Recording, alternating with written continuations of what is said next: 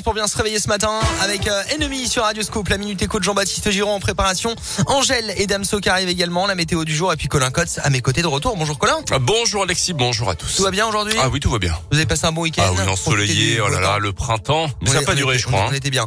Aujourd'hui il fait beau, demain moins. les prévisions. Mmh. Attention, Ouais, hein. Ça va être un peu, Ouais. un peu compliqué cette semaine. On en reparlera dans un instant. Et on va parler aussi lasagne. Je sais que vous aimez ça. Ah, j'adore ça. On va parler lasagne dans un instant. Mais d'abord, votre journal complet l'actu de ce 28 mars. Et on commence d'abord avec euh, cet infotrafic à la SNCF. La circulation des trains va être perturbée à partir d'aujourd'hui jusqu'à fin juin euh, sur la ligne entre Clermont et Le Puy en raison de travaux sur les voies. La SNCF a indiqué que différentes solutions seront euh, proposées évidemment aux usagers. Les travaux consisteront notamment à remplacer les passages à niveau, euh, changer les câbles et restaurer les rails notamment.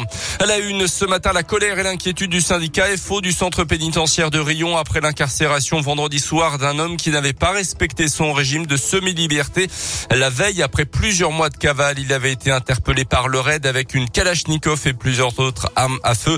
Un profil inquiétant selon le syndicat qui a immédiatement alerté la direction. Notre structure n'est pas adaptée pour détenir en toute sécurité un individu de ce type, précise Force ouvrière dans un communiqué demandant le transfert immédiat de cet individu et l'appui des forces de l'ordre lors des futurs déplacements de ce détenu. Un nouveau lycée professionnel pour les élèves auvergnats. Il est situé à Clermont Boulevard Saint-Jean dans un quartier en pleine en ce moment et qui a vocation à prendre la place des lycées Camille Claudel et Marie Curie. Le lycée Gergovie, comme il a été baptisé, accueillera un millier d'élèves à partir de la rentrée prochaine.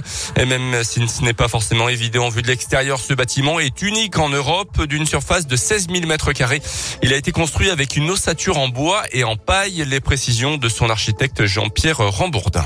Des matériaux que nous connaissons depuis des siècles, le bois, la paille aussi qui sert d'isolation thermique sur toutes les façades, et ensuite tous les matériaux qui sont à l'intérieur et qui servent de finition. Par exemple, des faux plafonds qui sont en fibre de bois compressée. On a sous nos pieds un revêtement linoléum, donc à base de lin. On a des peintures qui sont par exemple des peintures recyclées. C'est pour apporter un confort d'utilisation, mais à tous les niveaux, que ce soit en termes d'acoustique, que ce soit en termes d'ambiance, et puis évidemment dans une ambiance saine, c'est-à-dire qu'on n'a pas d'émanation de produits divers et variés qui viendront polluer l'atmosphère. Les filières sécurité et services à la personne seront enseignées au lycée Gergovie, ainsi que des formations liées à l'environnement.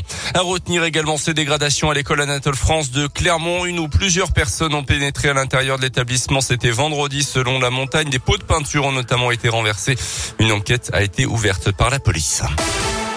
Dans l'actu également, le coup d'envoi officiel ce lundi de la campagne électorale à moins de 15 jours du premier tour de la présidentielle. C'est le principe d'égalité du temps de parole et d'antenne accordé aux candidats et à leur soutien qui devient la règle au niveau médiatique. Les clips de campagne vont également être diffusés. Les tracts officiels des 12 candidats vont commencer à être envoyés par la poste et les affiches de campagne installées sur les panneaux électoraux. Euh, Du côté des candidats, justement, Éric Zemmour, Jean-Luc Mélenchon, Fabien Roussel et Yannick Jadot étaient en meeting hier.